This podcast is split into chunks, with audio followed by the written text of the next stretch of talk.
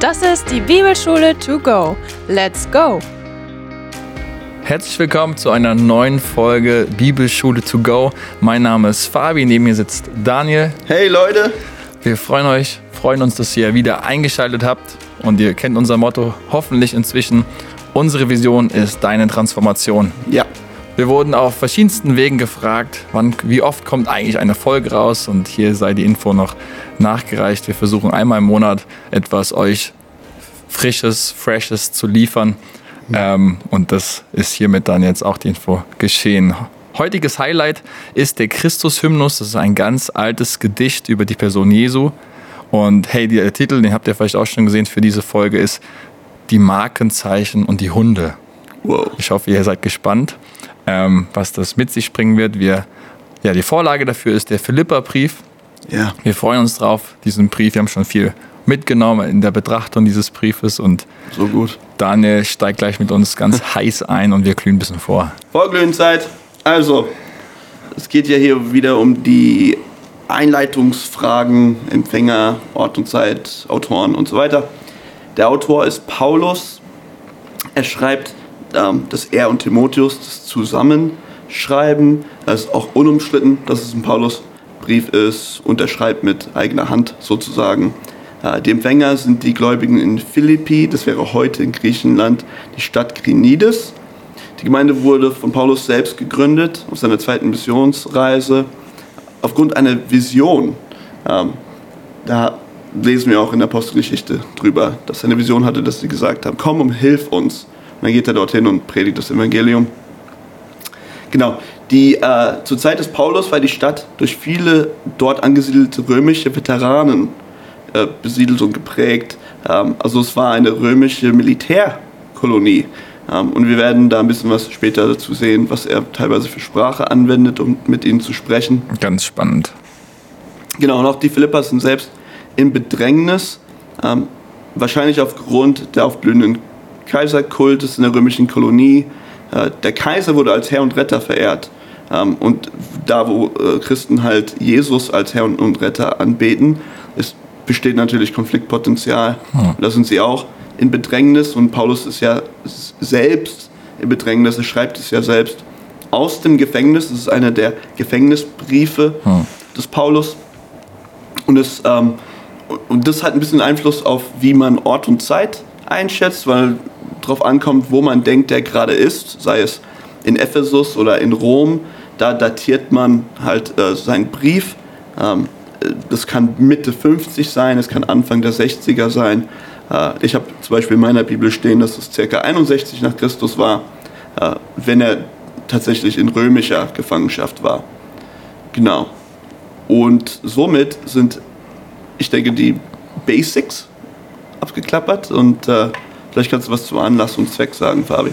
Ja, das ist ganz spannend. Warum ja, schreibt Paulus überhaupt den Brief? Und hier erfahren wir, dass er eine Spende erhalten hat von den Philippa, die Epaphroditus überbracht hat. Und hier lesen wir dann, dass er sich in diesem Brief vor allem bei ihnen bedanken will. Und in diesem Zuge ist der Epaphroditus aber erkrankt. Und wir lesen sogar davon, dass, es, dass er um sein Leben fürchtete. Und nachdem er dann wieder gesund geworden ist, schickt ihm Paulus ganz, ganz schnell wieder nach Philippi, um ja, ihn deutlich zu machen, hey, die brauchen sich keine Sorgen zu machen, ihm geht's gut.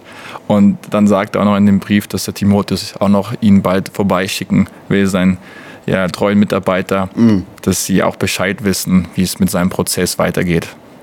Und der andere Aspekt war noch, dass er auch wieder hier ja, eine Streitschlichtung bzw. Warnung vor Irrlehre aussprechen will. Das ist übrigens auch der Grund, warum wir die Folge Hunde auch genannt haben. Das dazu später mehr. Ja. Und äh, allen voran ist es wahrscheinlich, dass es hier um jüdische, jü- jüdisch-christliche Missionare ging, die von den Heidenchristen gefordert haben, ja, hey, wenn ihr Christen werden wollt, müsst ihr euch auch beschneiden lassen. Genau. Das so ganz kurz zum Anlass. Wir kommen zum Klartext. Ja, lass uns direkt reinspringen. Wir sind Hier so klar. Hey. Wir wollen auf Schatzsuche gehen. unsere Golden Nuggets kommen. Wir haben äh, uns schwer getan, uns auf einige wenige zu einigen. Wir werden über die Markenzeichen der Christen reden, über Freude, Demut, über die Irrlehre der sogenannten Hunde und ganz kurz dann noch über die Parosie-Erwartung. Lasst uns reinspringen Ja. in das Markenzeichen der Freude. Wir lesen 15 Mal kommt dieses Wort im Philipperbrief vor. Deswegen wird der Brief auch der Freudebrief genannt und das ist bezeichnend eigentlich, dass das Paulus eigentlich im Gefängnis sitzt Ja. in diesem Kontext. Und ja, er rechnet sogar damit, dass er sterben wird. Wir sehen noch gerade vor allem in äh, 1,25, dass, es, dass er eine Hoffnung hat, auch frei zu kommen. Ähm, aber er hat wirklich mit allen möglichen Schwierigkeiten zu kämpfen, die wir uns noch vorstellen können. Sei es vom äußeren Mangel, sei es die So- Sorge um den erkrankten Epaphroditus, es ist Streit in der Gemeinde, es gibt Widersachen vor außen, von innen und äh, dann weiß er noch darum, dass die Gemeinde auch in Bedrängnis ist und leidet. Also ganz, ganz heißer Kontext, schwieriger Kontext, in dem Paulus hier schreibt. Und trotzdem, das ist das ja, Unvorstellbare eigentlich vor allem von der Außenperspektive, schreibt Paulus, freut euch, Ja. freut euch. Ja, ich finde, ähm, das ist so krass eigentlich. Ähm, ganz, Im ganzen Kapitel 1, ähm, was hier Paulus teilweise für Sachen äh, raushaut, ähm, wo er erzählt die ganzen Sachen auf, die du eben erwähnt hast, ja, dass, dass Menschen, ähm, dass er selbst im Bedrängnis ist, dass er im Gefängnis ist, dass Leute krank werden, dass die Gemeinde, ja, und so weiter. Und all das unter, unter dem Schirm von, ich bin einfach Gott so dankbar und freue mich so über Mhm. Gott. Ich freue mich so darüber, dass ich sein Evangelium predigen darf. Ähm, und äh, dass, dass sein Ziel, also Paulus Ziel, Jesus zu verherrlichen, Jesus groß zu machen, ähm, ihm eine unfassbare Perspektive gibt, eine, un eine unfassbare Sicht auf die, auf die Sachen, ne, wo er zum Beispiel auch sagt, hey, hier sind Leute, die predigen das Evangelium auch und die machen es nur, um mich zu ärgern, weil sie zeigen wollen, hey, wir, wir können das hier machen und du gerade nicht oder wie auch immer. Ähm, und er sagt, egal, das Evangelium Jesu Christi wird gepredigt Und darum geht es. und darum geht's. Ja. Ähm, also eine un unfassbare äh, Sicht auf wir, wir, die lernen, Umstände. wir lernen hier vor allem wieder nach, nachzufolgen. Jesus nachzufolgen beinhaltet auch für ihn zu leiden und für andere zu leiden. Mhm. Und ich finde es hier wieder sehr bezeichnend, den Zusammenhang zu sehen zwischen Leiden und Freude. Paulus sagt hier nicht, wir sollen uns über Leid freuen. Das müssen wir vielleicht nochmal hier betonen. Ja. sondern wir sollen uns an der Beziehung zu Jesus freuen. Für Jesus zu leiden eliminiert nicht die Freude eines Christen. Mhm. Ja, die Freude ist Ja. ja auch eine Frucht des Geistes, lesen wir in Galater 5. Und diese Freude ist eben nicht von äußeren Faktoren ja, beeinflussbar oder sie kann sie nicht verhindern. Und diese Freude kann und wird sogar trotz Leid und Trauer bestehen. Und das ist eigentlich das Wunder, ähm, was wir auch in Philippa 4,4, das ist übrigens auch unser Kernvers, lesen, dass wir uns im Herrn, in der Beziehung zu Jesus alle Zeit, alle Wege, sagt Luther, freuen dürfen. Ja, Und diese Freude ist ganz eng auch damit verbunden, dass Jesus wiederkommt und dass er die Welt erneuern will. Sein Reich hat begonnen, es wird noch vollendet werden. Und ich habe so in der Vorbereitung auch gedacht, eine Freude, die unabhängig von Umständen ist, kenne ich sonst nirgendwo. Nee. Sonst ist es immer, setzt man die Freude, ist irgendwas die, das Objekt der Genau. Freude. Aber das ist immer vergänglich oder kann ja, entgleiten. ja wenn, wenn die Freude nicht vergänglich sein soll, muss sie auf etwas beruhen, was unvergänglich ist. Mhm. Das ist nur unser Herr. Amen dazu. Ja, Und deswegen kann Paulus, Daniel hat es schon ange, angerissen, sich auch über die Verkündigung des Evangeliums freuen, weil das Evangelium eben nicht zu trennen ist mit der Person Jesus Christus. Es ist zusammen, es gehört zusammen und er freut sich sogar daran, dass er jetzt im Gefängnis sitzt und dass in diesem Kontext Orte erschlossen werden, wo sonst das Evangelium gar nicht verkündet werden könnte. Ja. Also was ein Vorbild und er sagt, weil er leidet und so ja, sich freut und Mut machen kann. Anderen haben, fassen andere jetzt auch wiederum Mut, genau. genauso bereit zu sein, für diese Sache namens Evangelium zu leiden. Ja. Ja, ich finde auch die, äh, wie gesagt, die Perspektive ist, sagt, hey, weil alle wissen, dass ich wegen meinem Glauben, wegen Christus hier im Gefängnis bin, verbreitet sich das hier in der ganzen Anlage sozusagen, ja, im ganzen Gefängnis, in der ganzen Stadt verbreitet sich, warum ich hier sitze. Und somit kommt das Evangelium an die Menschen. Und äh, Jeder andere würde sich vielleicht selbst bemitleiden, aber der sieht die Hand Gottes, um, um, um das Evangelium zu verbreiten in seiner Situation. Was eine Perspektive. Crazy. Also von außen betrachtet macht das gar keinen Sinn. Nee, null. Weltlich betrachtet macht das nein Sinn. Aus der Perspektive müsste man eigentlich Paulus nur bemitleiden. Ja. Aber nimmt man dann, wir sagen hier gerne in der, unserer Gemeinde, diese Perspektive der Ewigkeit ein, Mhm. Ja. dann kommt praktisch die Freude automatisch. Ja. Und ich denke, im Leiden, im Leiden vor allem für Jesus, zeigt sich auch, wie sehr habe ich diesen Reich Gottes Gedanken verinnerlicht. Wie sehr prägt es meine Identität, wie sehr stehe ich auf diesem Fundament, was unverrückbar verrückbar ist und wie sehr ist es mein Markenzeichen als Christ, sich in allen Umständen freuen zu können. Und da lernen wir vor allem, dass christliche Freude nicht nur ein Gefühl ist, eine Stimmung, die wieder Genau. geht und kommt, dass es gute, schlechte Tage gibt natürlich, aber vielmehr lernen wir hier, sich an Jesus zu freuen und der Beziehung ist eher eine Grundhaltung, ist eine Einstellung, ist eine, ist eine ja, etwas, was von innen nach außen getragen wird. Und das Schöne ist, dass ich bereits jetzt an dieser zukünftigen Freude Anteil bekomme, die ich empfinden werde, wenn ich vor Jesus stehen werde das und sehe, dass alles vollendet ist. Und diese Freude dürfen wir jetzt schon erleben und das Ja. ist eigentlich das große Wunder. Immerhin. Wir kommen zum nächsten Markenzeichen, das Markenzeichen der Demut. Und hier Ja. Geht es primär um den Christus-Hymnus, um dieses schöne alte Gedicht oder Lied, das wir in Philippa 2, 6 bis 11 wiederfinden. Das ist auch das eine, was wir tatsächlich so richtig vorlesen werden. Ähm, ich lese vor, weil es einfach super schön ist. Wirklich ein altes Gedicht der frühen Gemeinde. Also, es geht hier um Jesus, ja. Er. Er, der Gott in allem gleich war und auf einer Stufe mit ihm stand, nutzte seine Macht nicht zu seinem eigenen Vorteil. Im Gegenteil, er verzichtete auf alle seine Vorrechte und stellte sich auf dieselbe Stufe wie ein Diener. Er wurde einer von uns, ein Mensch wie andere Menschen. Aber er erniedrigte sich noch mehr. Im Gehorsam gegenüber Gott nahm er sogar den Tod auf sich. Er starb am Kreuz wie ein Verbrecher. Deshalb hat Gott ihn auch so unvergleichlich hoch erhöht und hat ihm als Ehrentitel den Namen gegeben, der bedeutender ist als jeder andere Name. Und weil Jesus diesen Namen trägt, werden sich einmal alle vor ihm auf die Knie werfen, alle, die im Himmel, auf der Erde und unter der Erde sind. Alle werden anerkennen, dass Jesus Christus der Herr ist und werden damit Gott dem Vater die Ehre geben. Paulus bemüht sich hier, die Philippa von ihrer Ich-Bezogen, Ich-Bezogenheit zu heilen und malt ihnen dann dieses große, große Beispiel von, vor Jesus vor Augen. Und dieser, dieser Abschnitt, weil ich habe das schon gemerkt, ist sprachlich wie theologisch so reich. Da ist so viel drin und hier geht es vor allem um die Präexistenz Jesu, also Ja. das Sein, also sein Sein beim Vater, bevor er Mensch geworden ist.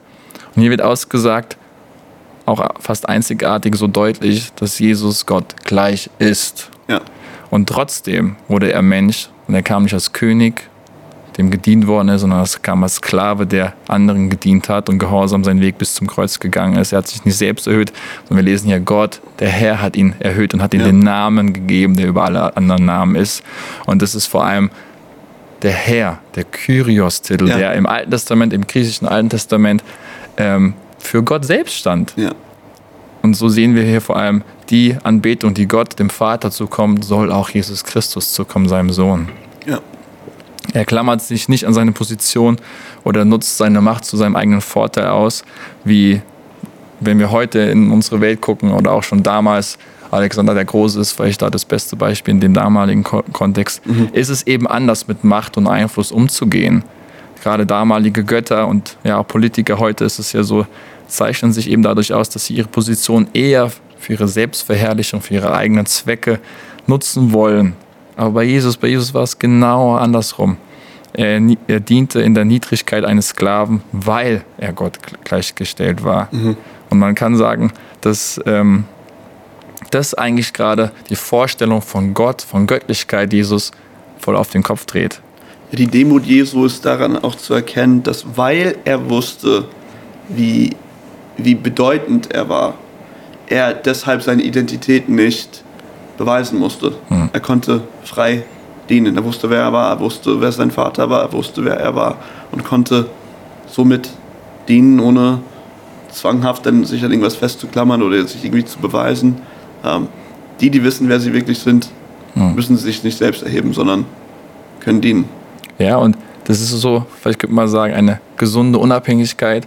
Paulus ben, be, benutzt in Kapitel 4 dann auch den Begriff eigentlich im Griechischen eines autarken Lebens, eines unabhängigen von Umständen führenden Ja. Lebens, weil er weiß, wer er ist, wer Gott ist, wie du es gerade gesagt hast. Ja. Und der entscheidende Punkt ist eigentlich hier in, in diesem, in diesem ja, Hymnus, dass nicht die Entscheidung ähm, aufzuhören, Gott zu sein, dass es darum geht, sondern dass es erst deutlich macht, dass er Gott war, Ja. dass er in Demut gekommen ist, zeigt, dass er Gott ist, dass er gekommen ist, zu dienen und diese, seine Selbsterniedrigung, die scheinbar größte Niederlage am Kreuz, hat Gott gewendet in den größten Sieg aller Zeiten. Amen. Zu lieben bedeutet zu dienen, habe ich noch mir hier aufgeschrieben, auch wenn es weh tut, ja, wenn es was kostet, wenn es meine Zeit kostet, wenn es Überwindung kostet, wenn, es, wenn ich Opfer bringen muss, wenn ich mein Ansehen hinlegen muss. Und dazu fordert Paulus die Philipper hier auf, immer noch im Hinterkopf zu wissen, er ist im Gefängnis. Und er fordert sie auf, diesem Beispiel zu folgen, sich selbst nicht höher zu achten als andere, sondern andere zu erhöhen. Und das soll ein Markenzeichen von uns Christen sein, soll ein Markenzeichen in der Gemeinde sein. Und da vielleicht schon eine kleine Anwendungsfrage an euch. Bin ich wirklich bereit, immer wieder meinen Stolz, mein Ego, meine Ansprüche runterzuschlucken und andere zu erheben und dazu beizutragen, dass andere erbaut werden? Ja. Ja, selbstlos zu leben. Ähm, ich habe, äh, ist- was ich interessant finde, ist hier direkt im Anschluss, 12 bis 18, besonders 12 und 13, erinnert er sie dran, äh, wirkt mit Furcht und Zittern euer Heil. Ja? Mhm. Also lebt ihr mit Gottes Furcht. Und ähm, da sagt er danach, dass dann Gottes Wille in ihnen geschieht, dass Gott ihnen das Wollen gibt und, und die Fähigkeit gibt, seinen Willen zu tun. Also Gottes Furcht erlaubt, dass der Wille Gottes in uns geschieht. Also diese, diese Achtung vor, wer Gott ist, diese Achtung da, davor, ja, wer eigentlich das Sagen hat äh, und, und auch dieses, diese, dieses Gefühl, wem will ich auch eigentlich Rechenschaft abgeben, ähm, führt dazu, dass Gott ganz frei sprechen kann, weil er weiß, dass wir gehorsam sein werden. Und somit kann sein Wille in unserem Leben äh, geschehen. Das ist eigentlich ein sehr einfaches Konzept, das, äh, was sehr schwer ist auszuleben. Und es hängt ja direkt hinter dem Hymnus. Ähm, so sagt, hey, vielleicht ist der Schlüssel dazu, dass ihr so lebt, dass ihr Gott fürchtet. Äh, mehr als Menschen. Ja. Einfach gesagt als getan. Yep. Wir kommen zum, zum nächsten Nugget, die Irrlehre der sogenannten Hunde. Und hier sind wir vor allem Kapitel 3 gerade unterwegs, gleich am Anfang, 3 Vers 2, bezeichnet Paulus die aufkommende Irrlehre mit drei Schlagworten, die sehr aussagekräftig sind, nämlich als bezeichnen sie als Hunde, böse Arbeiter und äh, als Zerschneider, also als Zerschneidung. Ja. Und Hund, den Titel haben, dieses Wort findet im Titel wieder, steht hier vor allem für eine wütende Verfolgung, für Gier, für sexuelle Sünden, für Unwissenheit und ist vor allem ein Begriff, der sehr abwertend für Heiden gebraucht Ja. geworden ist. Und so kann man davon ausgehen, dass äh, seine Gegner hier in dem Kontext Judenchristen waren. Wir haben es schon anklingen lassen, dass sie die Beschneidung, aufgrund hier dieses Wortes Zerschneidung von Heidenchristen gefordert haben, um richtige Christen überhaupt zu werden. Und das veranlasst Paulus hier, ganz spannender Text, seine eigene Biografie ja, zu zitieren, aufzulisten, um zu Ja. zeigen, wenn es darum geht, ja, auch um Leistung, um Abstammung und all diese Dinge, die diesen Leuten wichtig ist, dann ist er an vorderster Front dabei. Ja. Was ich auch finde, was so ein bisschen durchdringt, ist so ein bisschen, dass es so sagt, ich kann, ich kann eigentlich gar nicht glauben, dass ich das gerade alles sage. ich kann nicht glauben, dass ich das alles gerade aufzähle, aber okay. Also sehr ironisch eigentlich an Ja. dieser Stelle, gell? Ja, genau. Ich zähle es mal auf, äh, vergleiche mich mal mit denen und dann sage ich denen, was das alles eigentlich wert ist. Worauf will er dann hinaus? Er sagt, Christus und das Gesetz sind zwei einander ausschließende Wege, gerettet zu werden. Was aus jüdischer Sicht Gewinn für ihn früher war, ist jetzt aus christlicher Sicht Verlust. Und hier sind wir Ja. Vers 8 vor allem, ähm, Verlust, Müll kann man es auch übersetzen oder sogar noch weitergehend als Code. Code. Ja. äh, das heißt, wenn, wenn es um diese fleischlichen Vorzüge der Abstammung, Beschneidung und Gesetzeserfüllung geht, ähm, dann wäre er an vorderster Front dabei. Aber um Jesu Christi willen verzichtet er darauf und hält das jetzt alles für Verlust. Warum? Weil er eine Begegnung mit diesem lebendigen, Ja. auferstandenen Christus hatte und eine radikale Wende in seinem Leben ähm, eingeleitet worden ist. Und ich würde gerne den Vers 8 aus Kapitel 3 kurz vorlesen. Bitte. Mehr noch Jesus Christus, meinem Herrn, zu kennen, ist etwas so unüberbietbares Großes, dass ich, wenn, wenn, dass ich, wenn ich mich auf irgendetwas anderes verlassen würde, nur verlieren könnte. Seinetwegen habe ich allem, was mir früher ein Gewinn zu sein schien, den Rücken gekehrt. Es ist in meinen Augen nichts anderes, jetzt kommt's, als Müll, als Kot, denn der Gewinn, nach dem ich strebe, ist Christus. Mhm. Er selbst ist unser Gewinn. Ja, ja auch äh, das kommt, da, da dringt für uns durch, ähm, ist auch wichtiger für uns, das manchmal in unser Kontext ein bisschen zu ziehen, das sagen, dass menschliche Leistung, das ist wir denken zu leisten, das ist, worauf wir manchmal setzen, vor Christus gar, gar, gar nicht Bestand hat. Das ist eigentlich nichts, so wie Paulus es sagen würde. Also da immer wieder zu, sich die Frage zu stellen, ist Christus mein Gewinn? Ist Christus mein Gewinn und nicht was auch immer sonst ich äh, im Leben Oder baue ich haben kann. nach wie vor auf meine dann Ja. Mhm. frommen Leistungen, dass ich so viel bete, dass ich so in den Gottesdienst gehe. Da muss ich vor allem gerade an den älteren Bruder im verlorenen Ja. Sohn oder bei den verlorenen Söhnen im Gleichnis denken. Das schleicht sich so schnell ein. Und Paulus macht hier ganz, ganz klar nochmal, alles in seinem Leben, sein Herz, seine Werte, seine Ziele, findet eine Neubewertung im Zuge Mhm. von Jesus Christus statt. Vielleicht kann ich auch einen Vers vorlesen. Ja, gerne. Weil wir haben ja beide hier Vers 10 auch und 11 richtig gefeiert.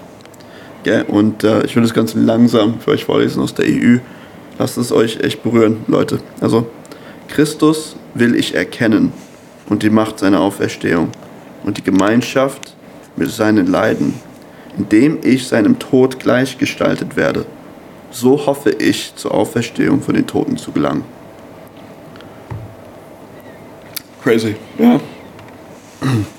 Jesus in allen Bereichen gleich zu werden, auch in seinem Leiden Auch im und dann an Tod. der Herrlichkeit teilzuhaben. Auch im Tode. Ja. Kommt. Ja.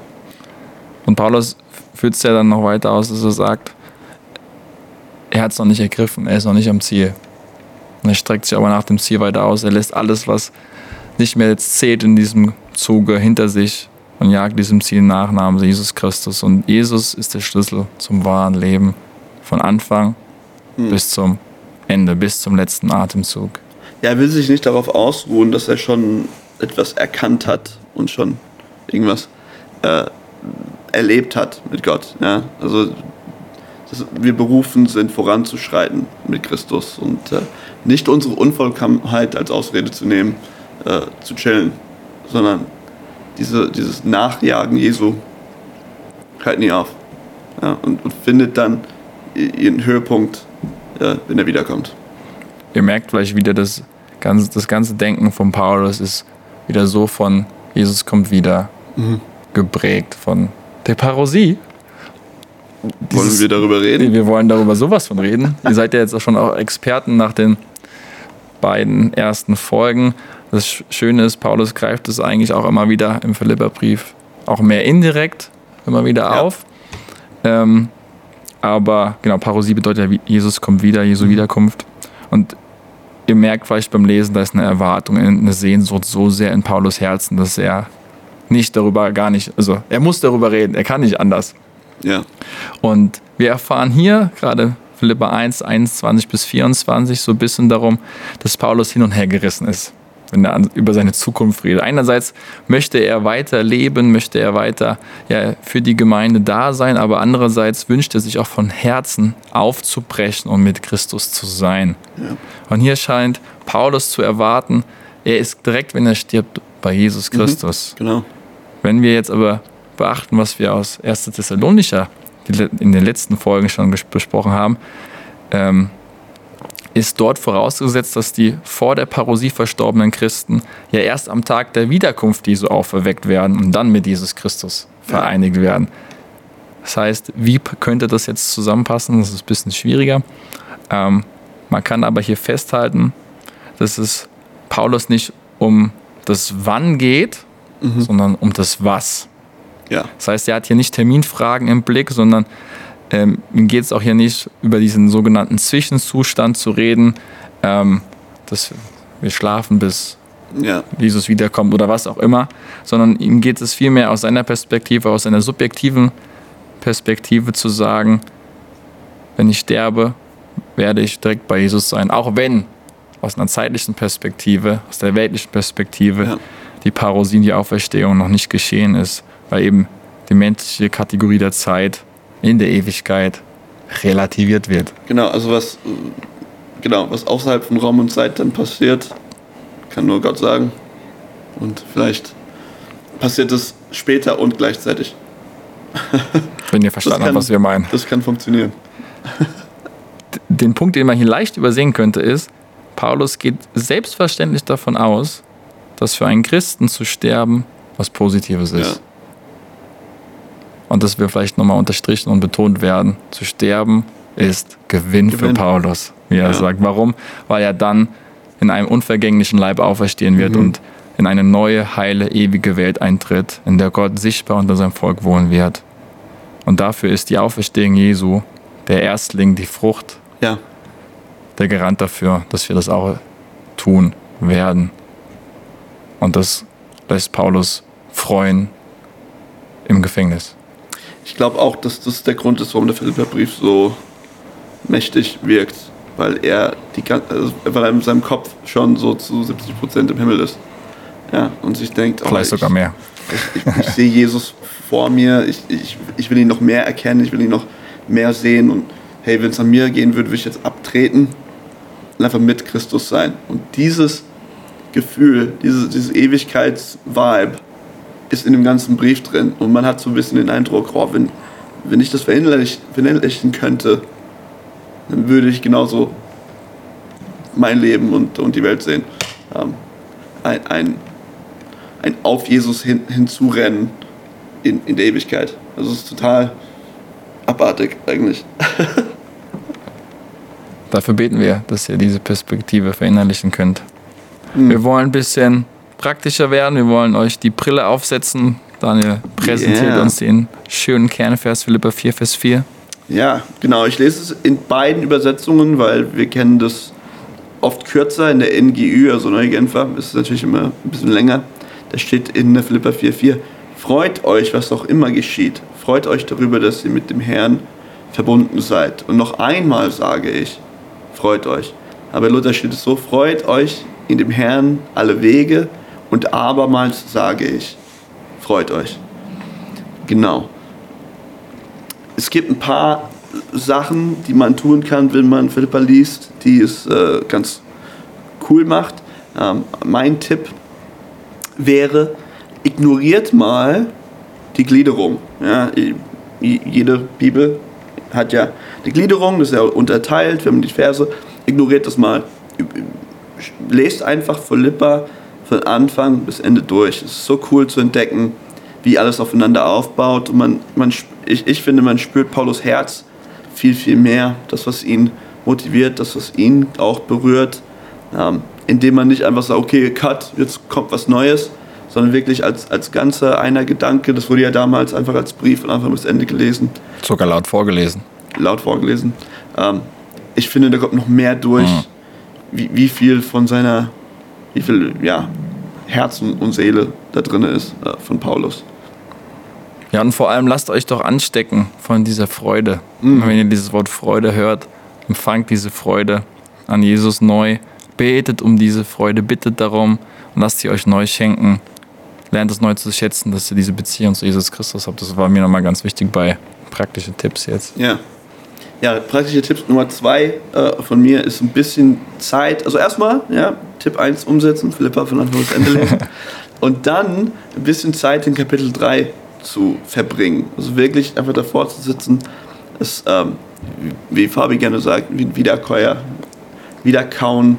Ähm, und identifiziere dich mal mit Paulus, äh, in, besonders in Kapitel 3, und stell dir die Frage, kann ich dasselbe sagen über meine Einstellung und über meine Beziehung zu Jesus? Und, äh, und, und, und, erlaube es, dass es dich ins Gebet, ins hm. Gebet zieht.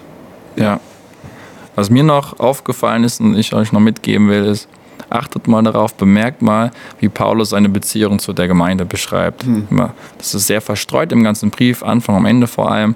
Aber wir lesen hier von Anteilnahme, von Mitgefühl, von Identifizierung miteinander, Sorge umeinander, Gebet, materielle Unterstützung und das alles vom ersten Tag an. Also ja. ich war sehr beeindruckt, was Paulus für eine Beziehung ja als heute würde er Missionar sagen, zu seiner Gemeinde hat, was mhm. für eine Freundschaft er pflegt mit ihnen.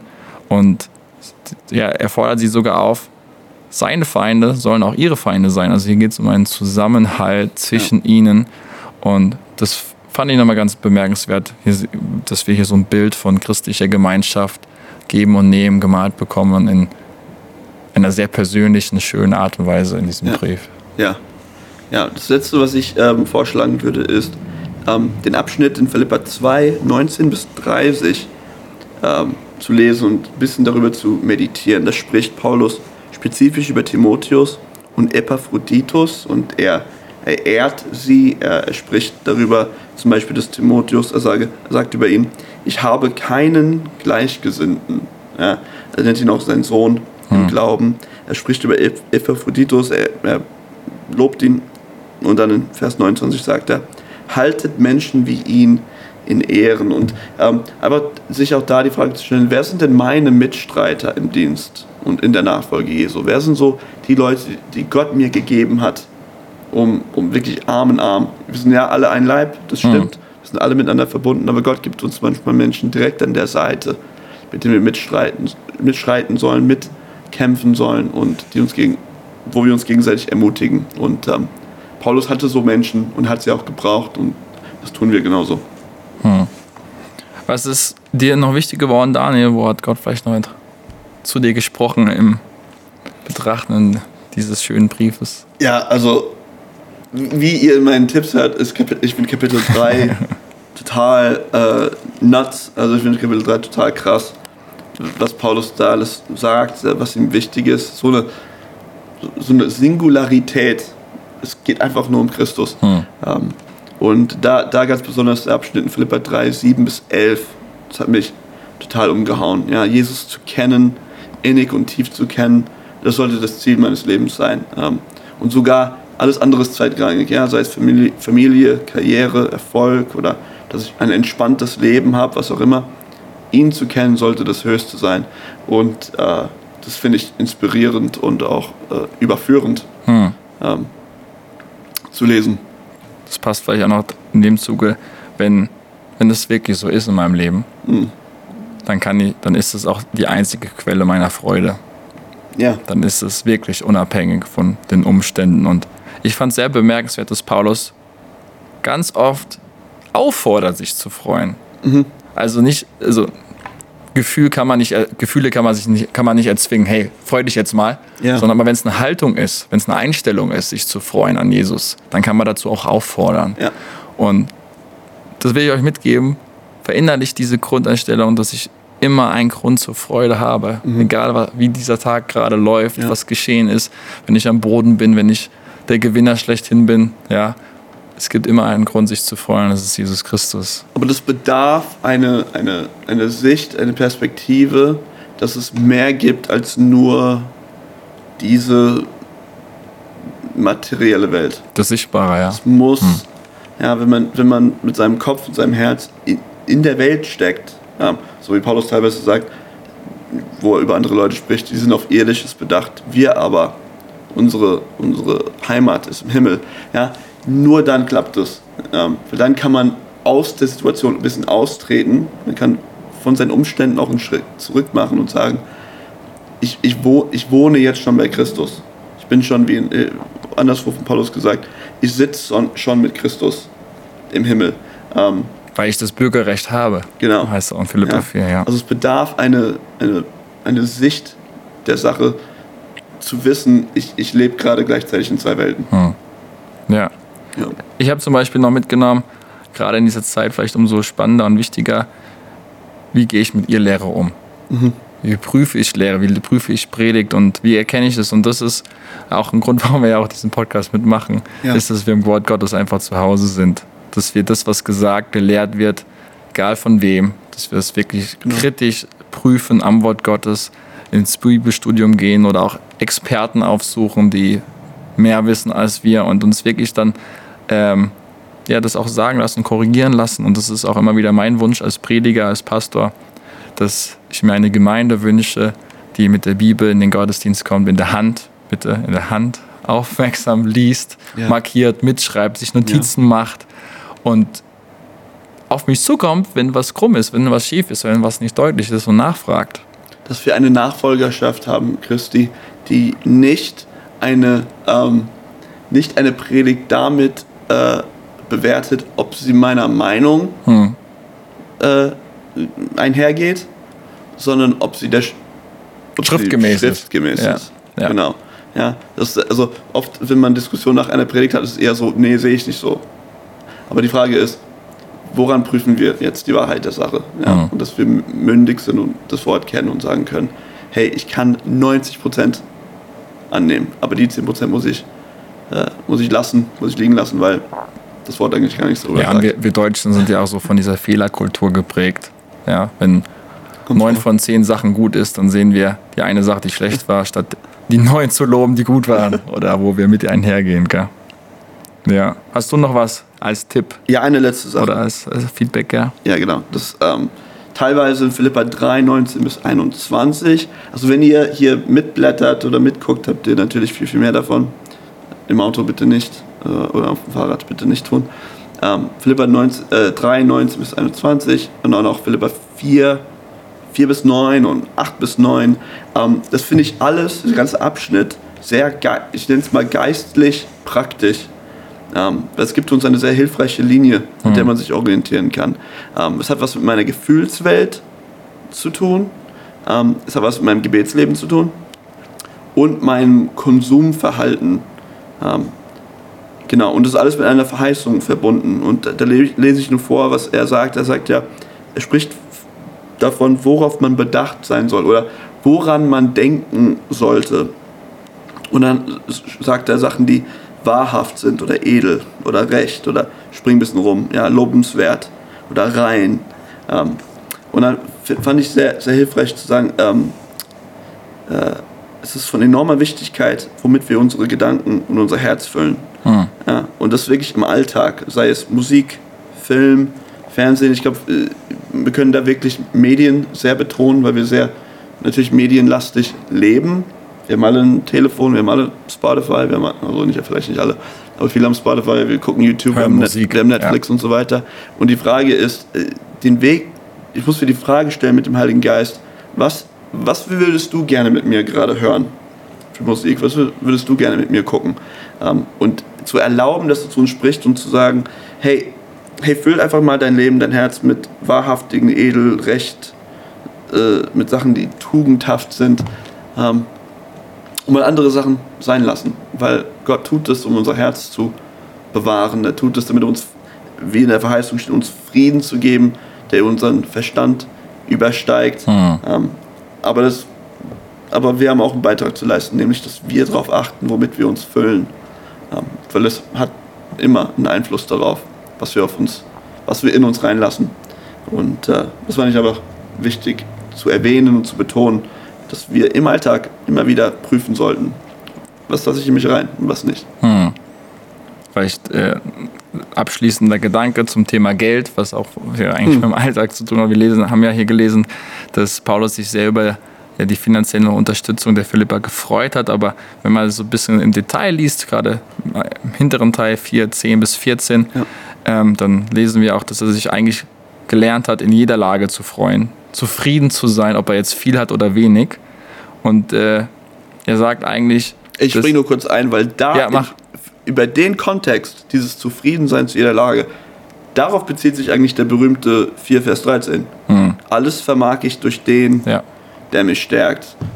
Also er meint nicht, ich kann einfach alles machen, sondern er meint, ich, was ich tun kann, hat damit zu tun, wie zufrieden ich bin ähm, in jeder Lebenslage. Und das zeigt, wie habe ich gelernt, dass die Beziehung zu Jesus Christus das Einzige ist, haben wir jetzt schon mehrfach gesagt heute, Ja. die mich zufriedenstellt, die mich, ja, meine Sehnsüchte stillt und nicht die Genau. Umstände um, um uns herum. Ähm, aber Paulus sagt hier, obwohl er der Beschenkte ist, eigentlich sind die Philipper die Beschenkten, weil sie einen Lohn im Himmel dafür bekommen Ja. werden und dreht den Spieß rum und macht deutlich, die, ihre Gabe und ihre Großzügigkeit ist ein Zeichen dafür, wie, dass sie im Glauben gewachsen Ja, und gereift sind. Das heißt, Ja. für uns können wir da mitnehmen, wie ich mit Geld umgehe, wie großzügig ich bin, sagt einiges darüber aus, wie reif Ja. und mündig ich als Christ schon geworden bin oder eben halt noch nicht. Genau. Also ein ähm, kritische Rückfrage an euch als Abschluss dieser, dieser Folge. Wie Wir sind- geht ihr mit eurem Geld um? Wie geht ihr mit eurem Geld um, ja? ähm, hoffentlich großzügig, weil einfach Ja. Gott großzügig ist. Amen. Lasst uns mal mit was Positivem enden, gell? Gott ist großzügig, ja. Genau. Auf jeden Ähm, Fall. Wir sind äh, am Ende, wir haben ein bisschen mehr als bisher aufgenommen. Ich hoffe, ihr genießt es umso mehr. Bleibt dabei. Die, die Verlängerung, ihr bleibt dabei bis zum Ende. Man kann es ja auch in 1,2 oder 1,5 oder 2 äh, Schnelligkeit anhören. Ja, oder mit Pause. Oder mit Unterbrechung und Pause, genau. Ja, genau. Ja. Weiß ich, da reden wir noch schneller. Wir reden ja schon schnell eigentlich, gell? Äh, müssen wir mal ausprobieren. What, whatever. ähm, vielen Dank, dass ihr mit uns in den Philippa-Brief hineingesprungen seid. Wir hoffen, es wurde euch zum Segen oder wird euch langfristig zum Segen, wenn ihr es vor allem auch tut, was wir ein bisschen besprochen haben Ja. heute. Und äh, an der Stelle folgt gerne uns, teilt gerne Mhm. diesen, diesen Podcast, wenn es euch gefallen hat, zugesagt hat. Gebt uns gerne Feedback. Es ist auch in der Beschreibung unsere E-Mail-Adresse angegeben. Über positive Bewertungen, vor allem im Apple Podcast und den anderen. Freuen wir uns sehr.